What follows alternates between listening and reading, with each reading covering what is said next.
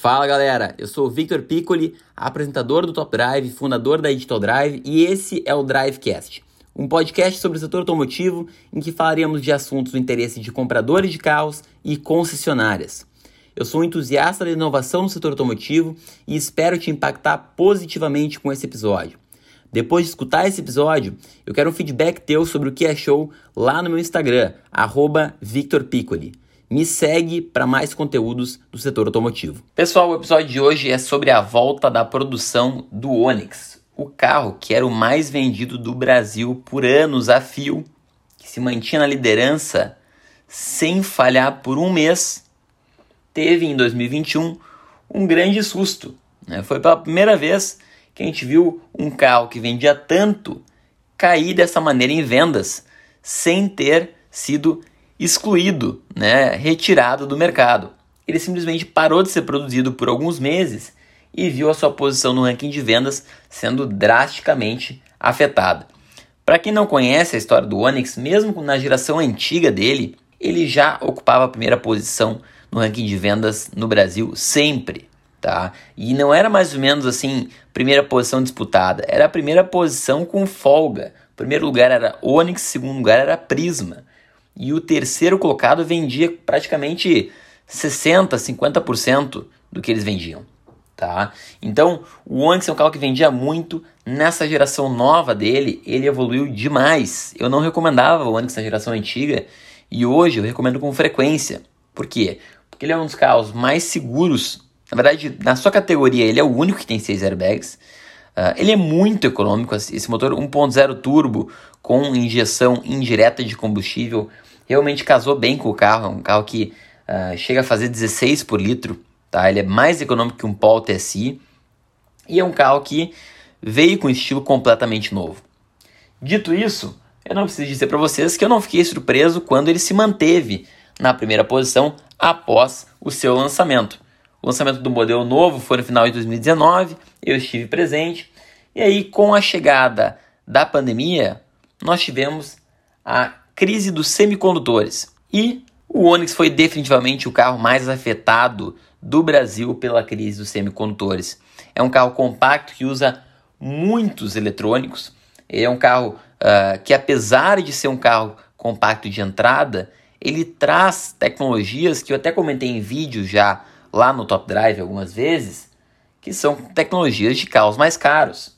É, é o, basicamente o único compacto a trazer Wi-Fi, carregador wireless e uma série de coisas que não são pertinentes da gente tratar aqui agora. Mas o ponto principal é: chegou a crise dos semicondutores e a Chevrolet parou de produzir o Onix. Não tinha como produzir mais pela falta dos componentes, né, dos microchips. E aí a gente pensava o seguinte: não, mas ainda vai continuar vendendo bem o carro. É um carro que o público gosta demais, né? vai se manter uh, numa posição muito boa, com longos prazos de entrega. E o que aconteceu, pessoal? O Onix ele tomou muito, ele tomou uma surra em vendas dos seus concorrentes que tinham disponibilidade. Tanto é que a Chevrolet, infelizmente, aí perdeu muito mercado. Eu digo infelizmente porque justamente quando eles estão com o lineup mais apropriado para o mercado brasileiro, com Onix e Tracker, que são produtos muito bons, eles sofreram aí com essa questão de mercado. Não acho que foi uma rateada uh, deles aí em termos de precificação dos carros e tudo mais, tá? Uh, então, para vocês terem uma ideia, uh, em junho, em junho, o Onix ele assumiu a 22 segunda posição no ranking dos mais vendidos. 22 segunda. O que é claro abriu espaço para a Fiat fazer a festa, para a Fiat ficar com os três primeiros carros do Brasil mais vendidos sendo parte do seu lineup. É, então, com certeza, a Chevrolet perdeu muito market share. Falando em market share, isso não é nenhuma surpresa, porque uh, já era mais ou menos previsível que esse aqui seria um ano de uma grande oscilação de market share entre as montadoras, tá? Devido a todo o cenário e tudo mais. Mas, pessoal, no mês de julho, no mês de julho. Isso é muito interessante. Uh, uma pena aí para a Chevrolet, mas para vocês verem como o mercado é dinâmico, como a gente está numa economia digital e a economia digital ela é basicamente a menos piedosa de todas. Né? Uh, no mês de julho, o Chevrolet Onix ele não está, ele não esteve, na verdade, é que nós estamos em agosto aqui gravando esse episódio, mas só para vocês terem uma ideia, ele não esteve nem entre os 30 carros mais vendidos do país. O Onix em julho vendeu menos que uma Fiat Fiorino. O Onix em julho vendeu menos que um Renault Oroch. Ele vendeu menos que um Yaris, vendeu menos que um C4 Cactus. Completamente impressionante, tá? E para quem me conhece, para quem me acompanha lá no Instagram, meu Instagram é @victorpiccoli.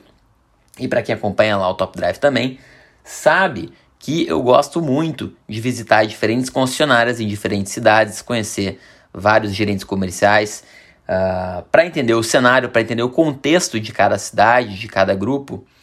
E foi muito notável uh, encontrar showrooms da Chevrolet de diferentes estados completamente vazios. Diretores de concessionária me falaram: olha, Vitor, a gente tem para vender hoje aqui Spin e Onix antigo nós mesmos sabemos que o comprador vai chegar aqui e vai se desanimar. Infelizmente, é uma pena. Né? Então era uma situação muito difícil. Tem vendedor da, da, Chevrolet que me segue no Instagram que me mandava direct falando que ia para a concessionária para olhar para o teto, porque não tinha carro, não tinha. Né? Então houve aí nesse ano um, uma imprevisibilidade muito grande, um susto muito grande para a Chevrolet que agora nós temos a excelente notícia de que foi resolvido. Em qual sentido foi resolvido? Eles retomaram a produção do Onix. Então, a festa que a Fiat estava fazendo, uh, conseguindo vender o Argo como o carro, colocando o Argo como o carro mais vendido do Brasil, o Argo que por si só não justifica a primeira posição no ranking dos mais vendidos, sendo o carro mais vendido do Brasil, seguido da Estrada. A Estrada sim é um carro muito bom, testei a Estrada já várias vezes, tanto a Vulcano quanto a Endurance. Carro muito bom, mas a Estrada seguida do Mob. O Mob também não faz tanto sentido estar entre terceiro mais vendido do país.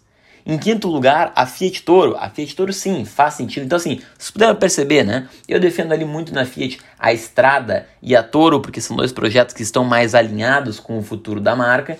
E não consigo entender como o Fiat Argo fez a festa em primeiro lugar entre os carros mais vendidos. É por isso que eu sempre falo nas minhas redes que carro é produto, mas é também negócio. O que vai definir se está fazendo um bom negócio é claro, o carro ele tem que ser um, um, carro bom, tem que ser um carro recomendável, mas tu tem que ter um bom prazo de entrega, tu tem que ter um valor justo, tu tem que ter uma clareza do negócio que tu está fazendo.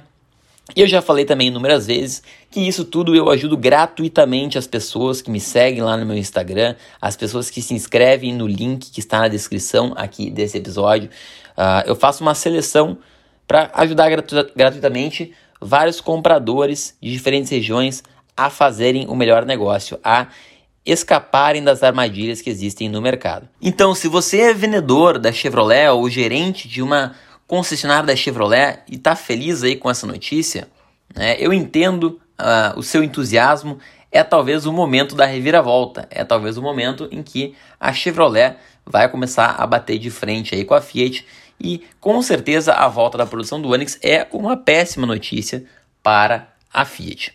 Mas se você quer realmente potencializar as suas vendas e se você realmente se garante como uh, um profissional que oferece de fato o melhor negócio para o seu comprador, se você se considera alguém muito transparente uh, na sua oferta e na sua precificação para o comprador e quer encontrar compradores aí qualificados que estão também em busca de um ótimo negócio e de um excelente atendimento, se inscreve também no link que está na descrição que eu posso te ajudar. Mas reforço, tem que focar sempre muito no cliente, muito na transparência, muito na experiência de compra do comprador. Porque hoje em dia nós sabemos todos que nós estamos na economia digital e na economia digital o cliente deve estar no centro de tudo.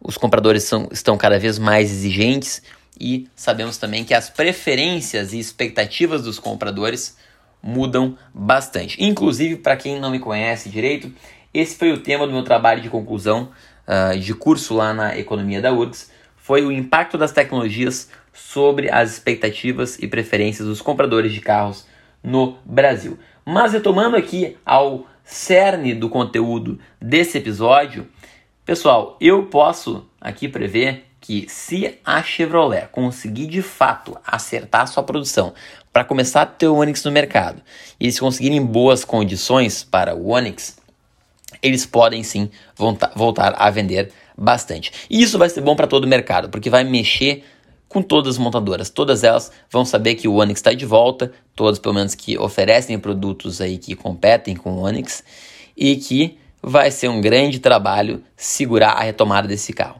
Mas a dúvida que fica, e que com certeza eu vou acompanhar nos próximos meses, fazendo vídeos uh, no Top Drive, fazendo conteúdos aqui para o Drivecast e também conteúdos lá no meu Instagram. Se tu não me segue, me segue lá, arroba Victor Piccoli, tá?